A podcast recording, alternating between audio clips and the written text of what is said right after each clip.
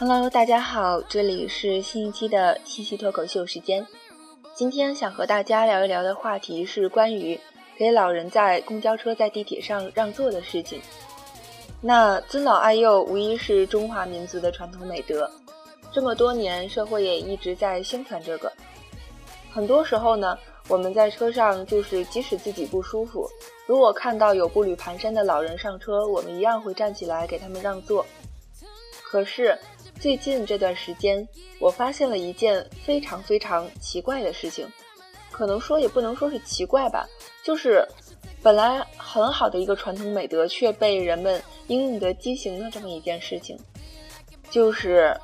有一次我坐地铁的时候，然后有一个七十多岁的老爷爷，然后带着他差不多一二年级的孙女，就是放学接孩子回家嘛。然后呢，一上地铁，有一个姑娘很快站起来就给让了个座。然后小女孩就先坐那了，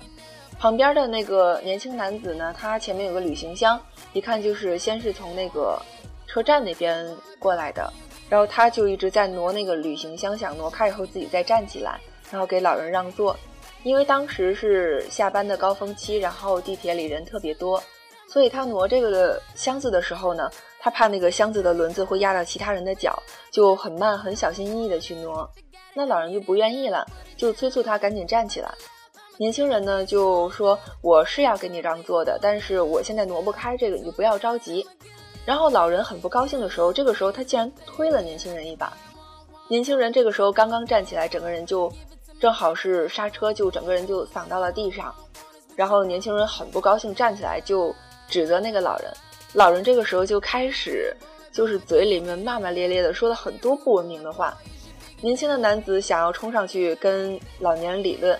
然后呢，这个时候被其他的乘客拦住了。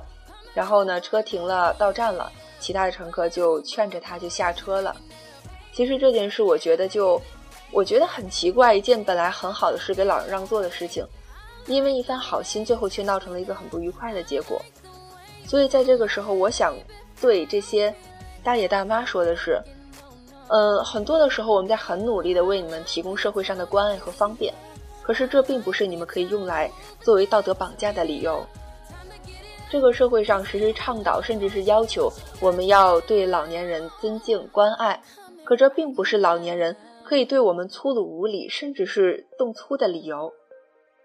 有好几次上公交车的时候，然后后面的大爷大妈就是用力的推了我一把，就是想快点上车。我当时可以清晰的感觉到，那个力量绝对不亚于我的力量。